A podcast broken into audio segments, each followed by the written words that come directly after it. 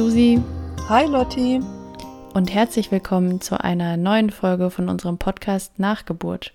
Wir sind Susi und Lotti, wie ihr gerade gehört habt, und wir sprechen über die Zeit nach der Geburt, nämlich hauptsächlich das erste Babyjahr und wie es uns damit so ergangen ist. Also wir sprechen ganz viel über unsere Gefühle hauptsächlich und äh, unsere emotionale Reise in und durch die Mutterschaft und auch mal über Tabuthemen, über die man vielleicht sonst nicht so spricht mit seinen Mama- oder Elternfreunden oder auf dem Kindergeburtstag oder in der PG-Gruppe oder wo man sich sonst so bewegt als Mutter oder Eltern.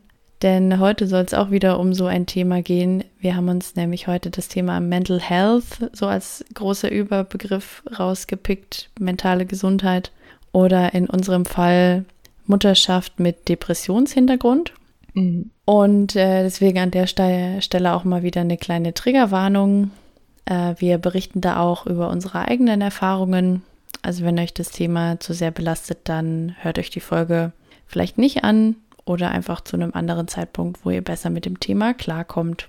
Jo, und wir geben euch auch keine Ratschläge. Also es wird sehr äh, auf unsere Erfahrungsebene fokussiert sein und da kann man sich schon auch was mit rausnehmen. Mhm aber wir sind keine Hilfe im klassischen Sinn und kein Ratgeber. Genau. Wenn ihr irgendwann merken solltet, ihr findet euch da vielleicht in einigen Punkten wieder, die wir so berichten, und ihr denkt, ah Mensch, das trifft vielleicht auch auf meine Situation zu, wir verlinken euch in den Show Notes ein paar Anlaufstellen, wo ihr Hilfe finden könnt und da auch eine, ja, ich sag mal, professionelle Einschätzung euch holen könnt ob das Thema Depression oder auch Wochenbettdepression oder sowas vielleicht auch auf euch zutrifft. Mhm. Okay, soweit. Äh, ich würde sagen, wir steigen ein ins Thema. Mhm. Und wir wollten einsteigen damit, dass wir kurz ein bisschen berichten von unserer eigenen Erfahrung noch vor der Mutterschaft, weil wir finden, dass das äh, auch eine Relevanz hat und eine Wichtigkeit dann für unser Erleben, was das Thema mentale Gesundheit angeht, nachdem wir Mütter geworden sind. Susi, magst ja. du mal reinstarten? Ja, voll gern. Und ich hatte jetzt auch gerade überlegt, ob ich euch erzähle, dass ich vor zehn Jahren ähm, stark depressiv ähm, wurde, von heute auf morgen einen Zusammenbruch hatte und ähm, mit Panikstörungen, Angststörungen mit einer mittelgradig beschwerenden Depression diagnostiziert war. Oder ob ich euch erzähle, dass ich selbst, ja, dass ich selbst äh, Tochter einer depressiven Mama war, die deren Depression ausgebrochen ist, als ich acht Jahre alt war, während sich meine Eltern getrennt haben. Mhm. Beides ist jetzt kurz und knapp angeschnitten und beides ist für mich heute auch völlig in Ordnung für den jetzigen Moment. Was ich aber gerne teilen möchte, ist, wie sich das für mich angefühlt hat, äh, Depressionen zu haben, Angst- und Panikstörungen zu haben. Und ich gehe nicht zu tief rein, wenn ich sage, Achtung, ich habe aufgehört zu essen. Ich habe fast nur noch Cola und Saft getrunken. Ich habe Kette geraucht. Ich habe 16 Stunden pro Tag Schlaf gebraucht und das habe ich auch durchziehen müssen.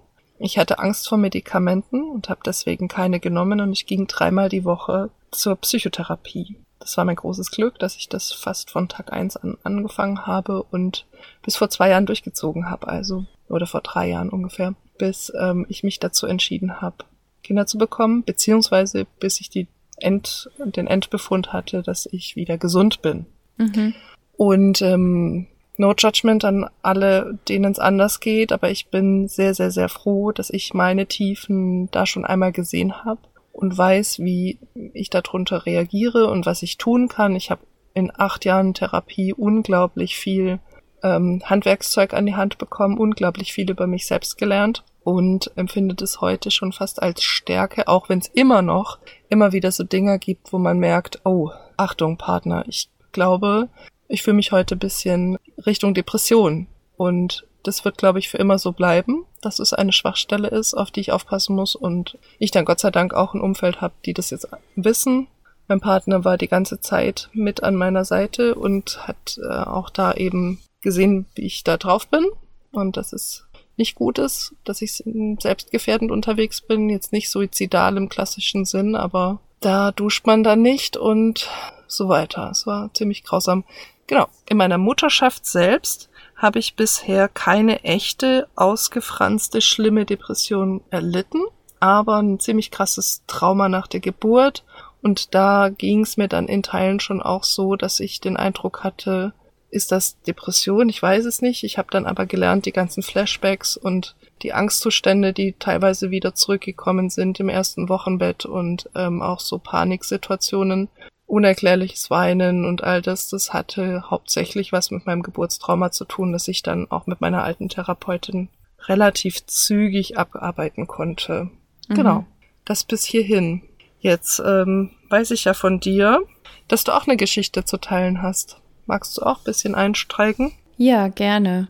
Du kannst es so schön runterbrechen irgendwie und so ganz klar benennen.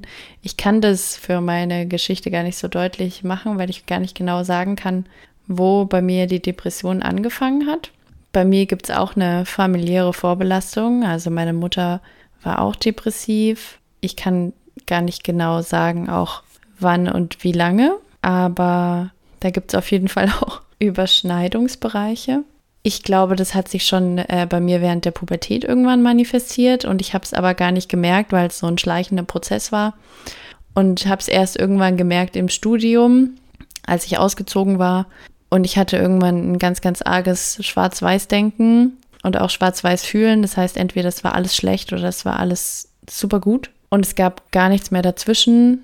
Und mich haben Dinge aber auch sehr schnell erschöpft. Ich habe wahnsinnig viel Rückzug gebraucht und ich konnte den Alltag bewältigen, aber alles, was darüber hinausging, war sehr schwer, bis auf Extremsituationen. Also das heißt dann zum Beispiel auch wahnsinnig viel Input und aber dann zum Beispiel auch solche Sachen wie wahnsinnig viel Rauchen, sehr viel Alkohol, sehr viel Party, sowas, um dann danach völlig äh, zerstört zu sein und mich richtig, richtig schlecht zu fühlen, auch deswegen ich weiß auch heute, dass es bei mir da einen Zusammenhang gibt. Also deswegen ist bei mir auch ein Grund, weswegen ich ähm, so gut wie gar keinen Alkohol mehr trinke, weil ich einfach am nächsten Tag geht es mir sehr, sehr schlecht, psychisch. Das war damals schon kein guter Kreislauf. Naja, hin und her. Ich habe dann irgendwann, weil ich nicht die Kraft und Energie hatte, mir eine Psychotherapeutin zu suchen, zu der damaligen Zeit in Abstimmung mit äh, meinem Hausarzt Medikamente genommen die ich dann abgesetzt habe irgendwann, als ich meinen äh, Mann kennengelernt habe. Und der hat mir sehr, sehr gut getan in vielerlei Hinsicht. und ja, dann hatte ich ganz lange eine sehr gute Phase und hatte dann irgendwann auch die Energie, mir dann eben eine Psychotherapeutin zu suchen, um mal alles aufzuarbeiten. Und bin jetzt seit äh, drei Jahren mit etwas Unterbrechung nach der Geburt äh, bei ihren Behandlungen und bin sehr, sehr glücklich darüber. Ich habe das Gefühl, wenn man mal depressiv war, das ist so ein bisschen vielleicht wie eine Alkoholsucht. Damit habe ich mhm. persönlich keine Erfahrung, aber ich stelle es mir vielleicht so ähnlich vor. Man kann immer rückfällig werden. Und ja. durch die Therapie habe ich sehr gut gelernt, die Mechanismen zu erkennen, die bei mir dahinter stecken und die negativen Muster und wann es bei mir soweit ist, dass ich drohe, in mein tiefes schwarzes Loch zu fallen oder drin bin und was ich dann tun kann und wie ich mir da helfen kann. Das sollte, denke ich, auch immer Ziel einer guten Therapie sein, dass man die Selbsterkenntnis hat und sich selbst einfach gut einschätzen kann, gut reflektieren kann. Denn ähm, die Frage ganz offen, die ich mir selbst gestellt habe, war, kann ich mit dem Hintergrund solcher starken Depressionen vereinbaren, dass ich Mama werde? Mhm. Geht das? Mhm. Ist das erlaubt? Ist das gefährlich? Ja. Wo führt das hin? So dunkle Gedanken, ähm, die man in Depressionen kennt, die haben sich mir dann schon auch nochmal aufgezwungen auf eine Art, bis ich dann auch tatsächlich mit meinem Partner darüber gesprochen habe, der in dieser ganzen Depressionszeit bei mir war und ich habe auch einfach reflektiert und festgestellt, ich bin dadurch ein Stück weit gewachsen und ich bin selbst Tochter einer depressiven Mama mhm. gewesen. Bin ich immer noch. Also Mama ist Gott sei Dank nicht mehr ähm, aktuell nicht in Behandlung und es geht ihr gut und sie ist aktuell nicht depressiv. Als Kind eben hatte ich diese Erfahrung gemacht und eine Sache, die ich da gelernt habe über mich ist und über das Mutter-Kind-Verhältnis, wenn man als Eltern, auch Väter kann ja die Depression betreffen oder andere psychische Erkrankungen, wenn man sich in Behandlung begibt, wenn man sich dessen gewahr wird und wenn man auf sich aufpasst und sein Bestes gibt und versucht, dann ist es immer leicht für das Kind, seine Eltern weiterhin zu lieben. Mhm. Und jetzt habe ich äh, hier wahnsinnig Gänsehaut und so. Also wirklich, weil ich natürlich nicht ausschließen kann, dass es mir in dem Leben meiner Kinder, solange sie noch Kinder sind, jetzt sage ich einfach mal vielleicht noch 18 Jahre oder so, die werden sie ganz schön schimpfen, wenn ich sage, dass sie mit 16 noch richtig Kinder sind, aber ne, du weißt, was ich meine. ja. dass solange sie noch ähm, ganz viel Begleitung brauchen, oder dann auch immer wieder, ja, ihr wisst, was ich meine, ja. Also solange die einfach noch nah an einem dran sind, dass ich nie ausschließen kann, dass ich nochmal rückfällig werde. Mhm. Also ich würde mich auch, wenn es ganz krass wäre, für Medikamente entscheiden oder sogar für eine Einweisung und so. Ich bin mir dessen schon total bewusst, dass es eben weiterhin das Risiko gibt und dass ich jetzt noch mehr Verantwortung trage als jemals zuvor, nämlich nicht nur für mich, sondern auch für die psychische und sonstige Gesundheit meiner Kinder und die kann ich gefährden, indem ich mich nicht kümmere, wenn ich nochmal krank werden sollte in dem Bereich. Ja, ich musste mir die Frage jetzt auch gerade akut stellen, tatsächlich. Ich habe ja in der letzten Folge, wo es um das Thema Working Mom ging, schon so ein bisschen anklingen lassen, dass ich eine sehr schwere Zeit in der Arbeit hatte, die mich psychisch sehr belastet hat. Das war tatsächlich so, dass es bei mir durch den starken Druck, den ich da erlebt habe und die Art und Weise, wie mit mir umgegangen worden ist, das eine depressive Episode ausgelöst hat und für mich die akut schwerste, die ich bisher hatte, weil das auch verbunden war mit einer Panikattacke, was ich vorher noch nicht hatte. Ich kannte es schon von anderen Personen aus meinem Umfeld und habe deswegen auch, hat der rationale Teil von meinem Gehirn schnell erkannt, dass es eine Panikattacke ist und was ich dann mache.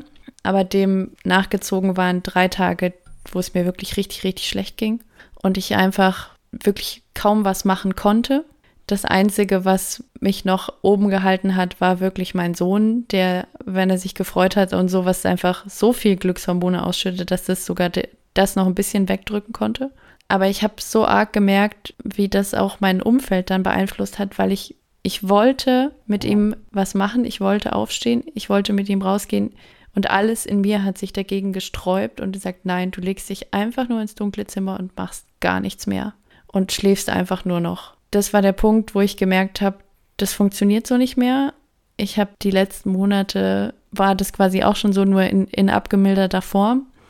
Und ich muss jetzt was tun. Und es stand auch kurz die Idee im Raum, in eine Klinik zu gehen für mehrere Wochen. Und da habe ich mich hier aktiv dagegen entschieden, weil es sich für mich und unterm Strich nicht so angefühlt hat, als wäre es gerade das Richtige, so lange weg zu sein von meiner Familie aus verschiedenen Gründen und habe mich dann dafür entschieden, zusätzlich zur Psychotherapie wieder auch Medikamente zu nehmen, wie damals auch schon. Das war einfach eine richtig, richtig gute Entscheidung. Also da auch an alle, die vielleicht da zweifeln, auch wenn ihr das Gefühl habt, ihr braucht da mehr Unterstützung, das ist überhaupt keine verwerfliche Sache oder so, sondern es ist einfach ein zusätzliches Hilfsmittel, dass es einem wieder besser geht. Ich hatte da auch so Gedanken, ich muss es doch auch alleine schaffen, so, ne, oder mit der Hilfe von Psychotherapie und nicht den, den einfachen Ausweg sozusagen nehmen mit Medikamenten. Aber Susi, du hast es auch mal so schön verglichen, wenn man sich das Bein gebrochen hat und einen Gips hat, dann ist der Gips da dafür, dass alles fixiert wird und schön heilen kann. Man kann aber mhm. trotzdem mhm. noch nicht laufen, aber man darf sich dann auch die Krücke nehmen, um dann wenigstens übergangsweise auch laufen zu können. Auch wenn es vielleicht nicht so gut geht, wie wenn das Bein heil ist, aber mit Krücke geht es dann trotzdem. Und so sehe ich ja. auch die, die Medikamente ein bisschen. Und es hilft mir, dass ich super klarkomme in meinem Alltag, dass ich für meine Familie da sein kann, dass ich für mein Kind da sein kann und dass ich mich parallel auch aus einer guten Position raus um meine psychische Gesundheit kümmern kann dass ich drauf gucken kann, dass ich meinen Alltag so gestalte, dass er mir gut tut, dass ich versuche, meine negativen Denkmuster aktiv dagegen anzusteuern und so. Ja, das ist so die, die Situation, in der ich gerade bin. Und es war wirklich ein ganz arger Augenöffner da, die Reaktion auch von meinem Sohn, weil der, ich habe immer den Eindruck, er ist, er ist ein sehr feinfühliges Kind, aber ich habe nicht so viele Vergleichswerte, weil ich kenne ja hauptsächlich nur ihn so nah. Der hat es wahnsinnig gemerkt und ich habe dann natürlich auch geweint, auch vor ihm und er nimmt mich dann in den Arm und will mich trösten und ich habe das selber erlebt als Kind einer depressiven Mutter, dass man dann auch dazu tendieren kann, als Kind sich um die eigenen Eltern zu kümmern oder kümmern zu wollen. Und das ist was, was ich nicht möchte für mein Kind. Ich finde es wichtig, dass er auch merkt, Mama ist auch mal traurig, ne? Also alle Gefühle Mhm. dürfen da sein und alle Gefühle sind in Ordnung. Und ich finde es total süß und toll, dass er mich in den Arm nehmen will. Aber er darf nicht das Gefühl haben, dass er das Problem ist und dass er mein Problem lösen muss, sondern ich bin diejenige, die das lösen muss. Und das habe ich da eben am eigenen Leib erfahren und deswegen ist das wirklich nochmal eine zusätzliche Motivation, mich da um mich selber zu kümmern. Ich sitze hier und nicke. Ja, gerade Mhm. auch, auch in der Hinsicht, dass wir ja auch in dem Wissen Kinder bekommen haben, dass wir ihnen ja auch eine gewisse Vorbelastung eben mitgeben über unsere tollen Gene, die wir ihnen weitergegeben haben. Ja. Also man kann da natürlich auch äh, stärkere Vergleiche ziehen, aber nehmen wir mal vielleicht et etwas banalen, ja. Ich habe Heuschnupfen. Die Wahrscheinlichkeit, dass mein Sohn auch mal Heuschnupfen kriegt, die ist, sage ich jetzt mal, 50-50. so. Mhm. Und das kann auch sein, dass es sein Leben später belastet, wenn er im Sommer die ganze Zeit rumläuft und niest oder Medikamente nehmen muss gegen die Allergie. Mhm. Aber das heißt nicht, dass er nicht auch ein tolles, lebenswertes Leben haben kann. Ich habe mich mit meiner Allergie auseinandergesetzt und weiß, was da gute Strategien sind und was ich machen kann. Und ähnlich ist es mit meiner psychischen Erkrankung. Also es gibt ja einfach eine gewisse Wahrscheinlichkeit, dass er auch eine Depression entwickeln kann. Aber wenn das der Fall sein sollte, also erstmal weiß ich durch meine eigene Erfahrung, was ich möglichst tun kann, dass ich Mhm. sein Aufwachsen, sein Begleiten möglichst so gestalten möchte, dass es keinen Anlass dafür gibt, einfach. Fingers crossed. Und auf der anderen Seite sollte es doch so kommen, dann bin ich natürlich auch dafür sensibilisiert und kann eben da dann hoffentlich auch eine gute Stütze sein. Und dass es Ja. nicht so ist, wie ich es eben leider bei meiner Mutter erlebt habe, dass, was bei Depressionen ja auch leider oft der Fall ist, dass Angehörige da mit reingezogen werden, vor allem die nahestehenden Angehörigen. Ja, ich meine, das kann man nicht ausschließen, selbst wenn man absoluter Experte ähm, Ja. über seine eigene psychische Gesundheit ist, dass das Umfeld mitleidet und vielleicht auch, ich meine, bei mir acht Jahre, das ist schon eine sehr lange Zeit, wovon ich würde sagen, vier Jahre sehr, sehr stark die Erkrankung einfach zu spüren war, auch im Umfeld. Und das kann man trotzdem nicht ausschließen, dass äh, das Umfeld es mitbekommt oder da auch dran leidet und mitleidet und vielleicht selbst auch eine Depression entwickelt. Aber ich finde, der verantwortungsvolle Umgang damit, das ist das, was es vielleicht heute den Unterschied macht, weil wir auch heute viel offener, auch wenn es immer noch tabuisiert ist, aber viel offener über das Thema sprechen als unsere Elterngeneration und noch schlimmer als unsere Großelterngeneration. Mhm. Da habe ich ja hier, hier und da auch schon erzählt, dass meine Oma betroffen war mit paranoider Psychose und Schizophrenie. Ja, um Gottes Willen, was hat man damals mit den Leuten gemacht? 60er, 70er Jahre und auch noch weit davor. Das will ich jetzt hier auch nicht ausmalen, ist auf jeden Fall gar nicht schön und hat auf jeden Fall überhaupt nicht zu einer Genesung beigetragen. Ja. Klammer auf, meine Oma ist genesen, als ich Anfang 20 war. Da hat sie Medikamente bekommen Mhm. in einer Pflegesituation Ja. und hat und so spät, ja, also sie ist ziemlich alt geworden, sie ist 86 Jahre alt geworden und hat so spät, ein paar Jahre bevor sie gegangen ist, keine Depression und keine Schizo-Geschichte und nichts mehr in der Richtung gehabt. Krass, ne? Ja, aber ich weiß es selber, wie, wie arg man das für sich als ähm, normalen Modus etablieren kann. Weil als ich meine erste depressive Phase hatte, ich weiß gar nicht mehr, wie ich drauf gekommen bin, dass ich eben zum Arzt gegangen bin und gesagt habe, ich glaube, hier stimmt irgendwas nicht. Und als ich dann das erste Mal Medikamente genommen habe und die, es brauchte immer ein bisschen, bis die anfangen zu wirken. Und auf einmal war nicht mehr dieses Schwarz-Weiß-Ding da, sondern da waren wieder mehr Farben und da war wieder so der ganze Regenbogen und ganz viele Facetten so des Lebens und des Empfindens da auf einmal. Ich dachte so, hä? Krass, das ist ja viel besser. Ja. Und das, Ja. das denkt man vorher nicht, dass das gehen kann. Ja, mit ein Grund, dass ich das für mich immer, immer einberechne, dass ich mich vorher immer mal noch bei meiner alten Therapeutin checken lasse, was die zu der, falls es nochmal auftritt, Situation sagt. Aber ich würde das auch ähm, für mich mit einberechnen, dass ich Medikamente anstreben würde, weil ich das in meinem Umfeld sehe, wie gut das funktionieren kann und weil ich da die Angst abgebaut habe. Aber das Problem ist ja, also, warum hatte ich Angst vor Medikamenten? Ich war ja depressiv, ich war angstgestört und panikgestört. Hm. Und mit der Angststörung habe ich heute manchmal noch zu tun.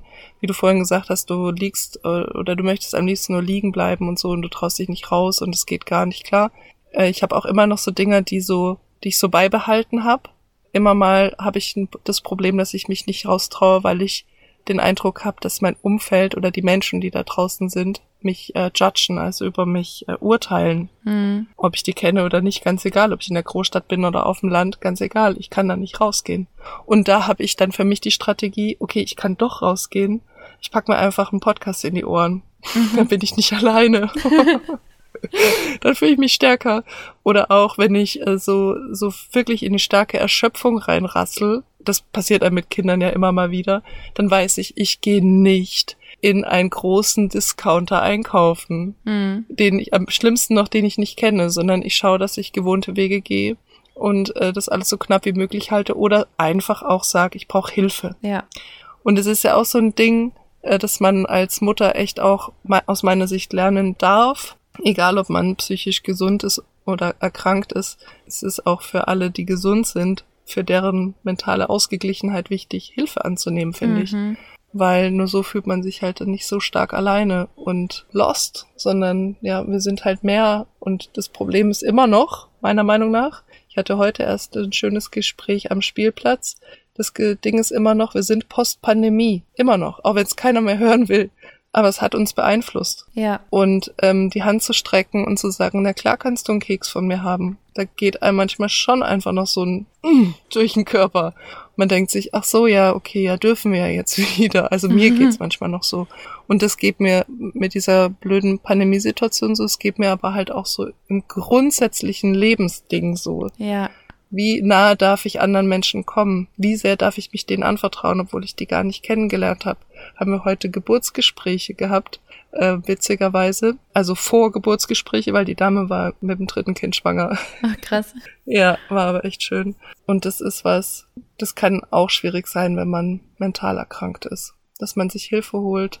Ja, und gerade, ja, ich finde, offenes. Ähm, Mutter zu werden oder Eltern zu werden, das passiert so viel. Und wenn man wie wir eine Vorgeschichte hat, dann weiß man das vielleicht, das wird auch im Mutterpass vermerkt. Mhm. Weil so ein grundfeste, erschütterndes Ereignis, das kann, je nachdem, wie dann auch der Geburtsverlauf ist und wie die erste Zeit mit Kind ist, birgt einfach ein Risiko dafür, dass eine Depression wiederkommt oder auch andere psychische Erkrankungen. Deswegen wird es ja auch vermerkt, dass man dafür ein erhöhtes Risiko hat mir ging es auch dann so, wenn wir jetzt mal so zu dem, zu dem Teil kommen, wie ging es uns dann in der Mutterschaft? Mhm. Ich war zu von meinem Ideal getrieben, dass ich mir eingestehen konnte, dass ich, äh, dass es mir nicht gut geht. Ich, die beste Anekdote, die das trifft, ich musste mit meinem Sohn zur U3 und im Nachhinein habe ich dann äh, mal äh, gelesen, die U3 ist auch so ein bisschen dafür da, dass die Kinderärzte und Ärztinnen checken, nicht nur wie geht's dem Baby, sondern auch wie geht's den Eltern, wie geht's der Mutter, psychisch, wie kommen die so mit in ihrer neuen Rolle klar? Wie alt ist das Kind bei der U3? Zwei, drei Wochen oder so? Vier Wochen? Ich weiß schon gar nicht mehr. Auf jeden Fall, was habe ich gemacht? Es war unglaublich heiß an dem Tag und ich habe mir noch ein schönes Kleid angezogen und mir die Haare gemacht, weil ich dann gesagt habe, ich muss jetzt dem Kinderarzt zeigen, dass ich mein Leben als Mutter im Griff habe. Und ich hatte überhaupt mhm. nichts im Griff. Ich war völlig lost, ich war völlig überfordert, aber das war meine, mein Anspruch. Und ja, das wäre eigentlich der gewesen, wo ich hätte mhm. hingehen können, heulen und sagen, es ist alles, ich weiß gar nicht, was ich hier mache eigentlich. Mhm. Das war dann erst zwei Monate später, als ich dann heulend bei einem anderen Kinderarzt äh, in der Bereitschaftspraxis saß und gesagt habe, mit meinem Kind stimmt irgendwas nicht. Mit meinem Kind war alles fein, aber der hat dann zu mir gesagt, wie geht's denn Ihnen? Und ich war so, mhm. ja, äh, wie soll es mir schon gehen?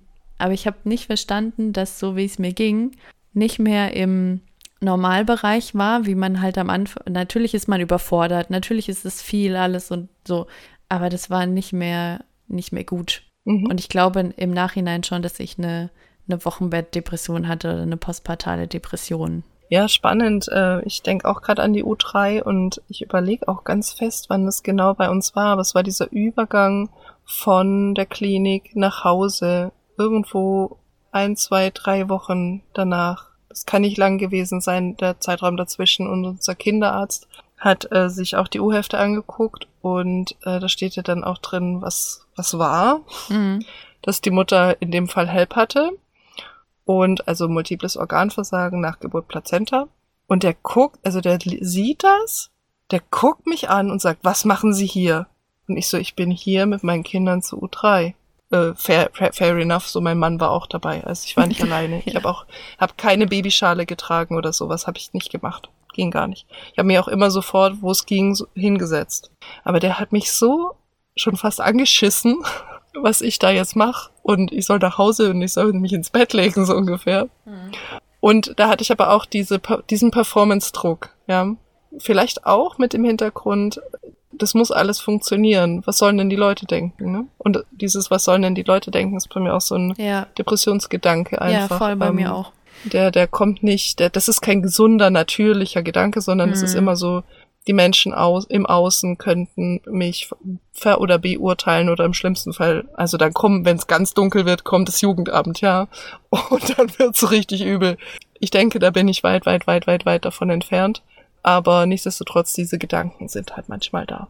Ja. Und ähm, deswegen muss alles immer ganz besonders tippitoppi sein. Und mhm. ich ertappe mich auch heute noch immer wieder darin, dass ich die Kinder, äh, also dieses sauber, gut angezogen, gesund, das sind so irgendwie auch so Ziele von mir, dass das immer so ist. Mhm. In der Realität ist das auch manchmal nicht so. Die sind manchmal, haben die eine Rotznase und sind schmutzig und äh, bräuchten eigentlich jetzt dringend eine Badewanne und vielleicht auch noch dringend eine frische Windel, aber die Realität ist halt manchmal anders, ja. Und das anzunehmen, dass Kinder eben Kinder sind und auf allem in, die, in meinem Fall jetzt halt aktuell Kleinkinder eben Kleinkinder sind und sich halt dann auch in die Matschepfütze reinhauen und so. Das muss ich äh, immer weiter noch anerkennen und lernen, dass es fein ist, also dass es völlig in Ordnung ist und da tut's mir halt ganz besonders gut, im realen Austausch mit anderen Müttern zu gehen oder anderen Familien, andere Kinder zu sehen und zu sehen, ach, großartig. Ja. Das, das Kind rennt auch mit dem Body unten offen und der mhm. Windel und Windelpopo durch die Gegend. Ja. Und äh, die, die Mutter ist, ist in Ordnung damit. Und da gab's heute auch auf diesem, in dieser Spielplatzsituation diesen Satz von einer anderen Mutter, die gerade zusammengepackt hat und gegangen ist, oh Gott sei Dank geht's nicht nur mir so. Ich fühle mich manchmal wie die Oberrabenmutter. Ist schön zu sehen, dass es anderen auch so geht. Ja. Ich wusste nicht mal, um was es geht. Ich habe nur dieses Ding gehört und dachte mir, boah, hier bin ich zu Hause. Ja. ja, ja. Total. Ich kann da sehr empfehlen, mal Urlaub in einem Familienhotel zu machen. Das haben wir ja vor zwei Wochen, äh, hatten wir das Glück, dass wir spontan noch Urlaub machen konnten, mal nach drei Jahren. Und da ging es mir total wie, wie dir, wenn wir dann da saßen und mal die anderen Familien beobachtet haben, gerade beim Abendessen, ne? Also unser Sohn ist dann halt nach gefühlt nach fünf Minuten immer weggerannt und wollte halt schon was anderes machen.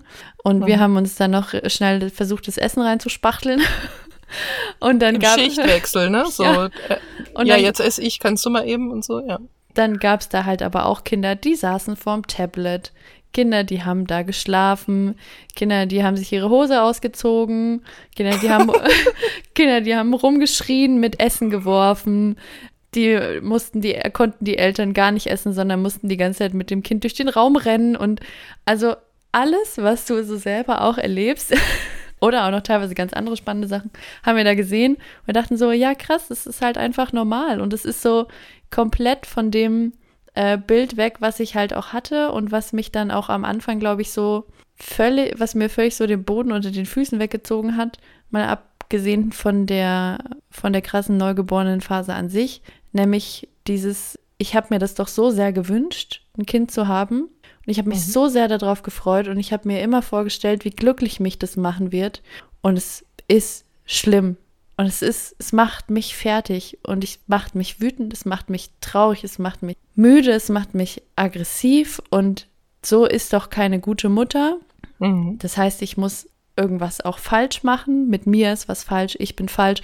So war immer mein Gedankenkarussell, was da ablief. Mhm. Und das ist aber okay und es ist völlig normal, dass man nicht vom ersten Moment an, es macht so Schnipp das Kind kommt raus und du bist sofort die geborene Mutter und du bist einfach nur noch happy, auch wenn das Kind schreit, bis geht's dir einfach prima. So ist es einfach nicht. Und es ist total in Ordnung, dass man da ambivalente Gefühle hat und dass man ganz, ganz viele Gefühle hat auch. Und das ist mir unglaublich schwer gefallen am Anfang, weil ich, weil ich einfach auch enttäuscht war, weil ich so ja. eine tolle Vorstellung hatte und ich war traurig und enttäuscht, wie es wirklich dann war. Mhm. Weil jetzt nach zwei Jahren habe ich ganz viel Zeit gehabt, Akzeptanz zu üben. und jetzt fallen mir viele Dinge leichter. Aber das war ein richtig, richtig harter Crash am Anfang, wo ich ja, ganz lange gebraucht habe, eben um mich da reinzufinden und zu erholen. Kann ich auch richtig, richtig gut verstehen. Bei mir kommt jetzt immer mehr, dadurch, dass ähm, sich in diesem Kleinkindalter ja dann so die Persona rausschält mm. und der Charakter und die Fähigkeiten und was halt alles so wartet. Jetzt erleichtert mir äh, dieses Kleinkindalter die Perspektive, weil ich jetzt immer mehr checke, ach so, das ist ja eigentlich so wie die Beziehung zu meinem Mann. Ja. die Beziehung zu meinen Kindern. Und es gibt Phasen, in denen habe ich nicht so viel Bock auf mein, also ja, ja. kann ich ehrlich sagen, habe ich, hab ich nicht so viel Bock auf meine Kinder. Aber nicht, dass ich sie nicht liebe. Ich liebe meinen Mann auch und ich habe auch manchmal hart echt keine Lust auf ihn. Ja. Aber ich versorge sie natürlich dennoch und ich schaue auch, dass mein Mann ordentlich er die Wäsche hat, weil das bei uns die Aufteilung ist, dass er mich bekocht und ich ihm die Wäsche mache. Auch wenn ich ihn gerade an die Wand klatschen könnte. Und so geht's halt mit den Kindern auch. Und ja, das ist so schade, dass immer noch so ein verklärtes Mutterbild herrscht. Oder auch diese klassische rosa Wochenbett-Kacke. Ich kann es nicht anders sagen.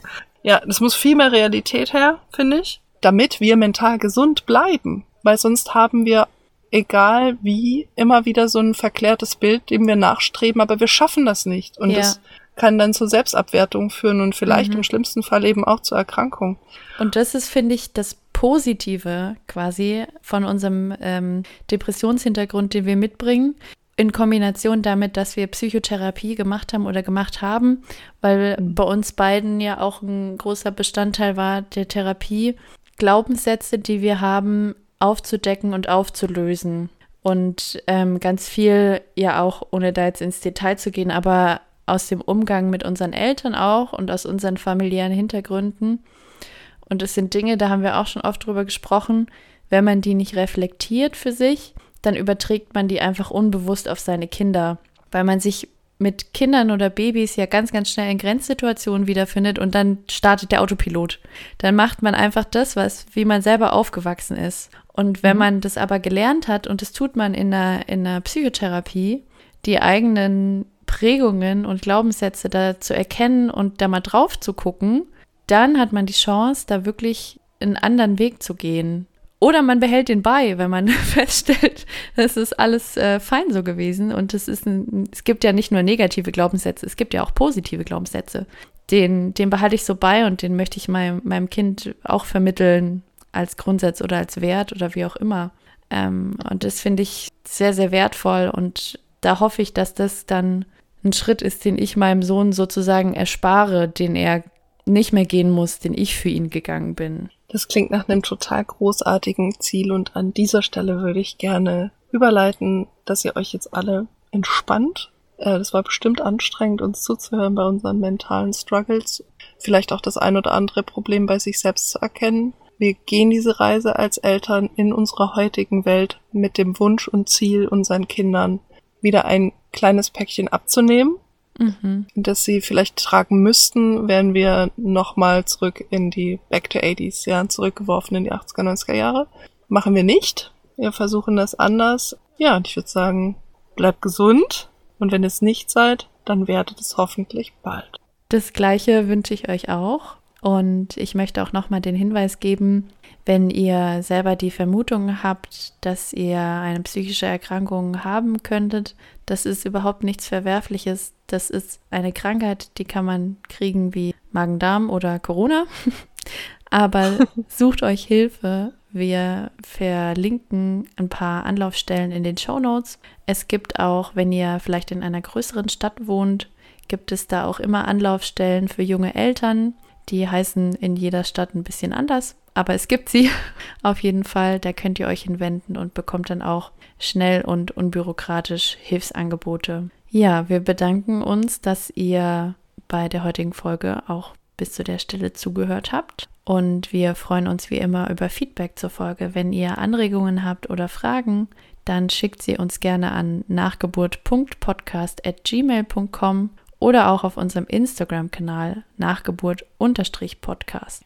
Wir würden uns außerdem riesig freuen, wenn ihr uns bewertet auf allen den Plattformen, auf denen ihr uns hört. Das unterstützt uns dabei, dass wir mehr Reichweite gewinnen und, und noch mehr Mütter, Väter, Eltern, Hebammen, wie auch immer, Ärzte und so weiter, Interessierte auf uns aufmerksam werden und ja, wir uns einfach als Community vergrößern können. Oder wenn ihr auch gerade eine neue Mutter im Umfeld habt oder jemand, der euch in den Sinn kommt beim Hören dieser Folge, schickt die Folge doch einfach weiter. Vielleicht freut sich die Person ja drüber. Ja, Susi, und da würde ich sagen, hören wir uns bei der nächsten Folge wieder. Das machen wir. Ich freue mich bis dahin. Ich mich auch. Bis dann. Ciao. Tschüss.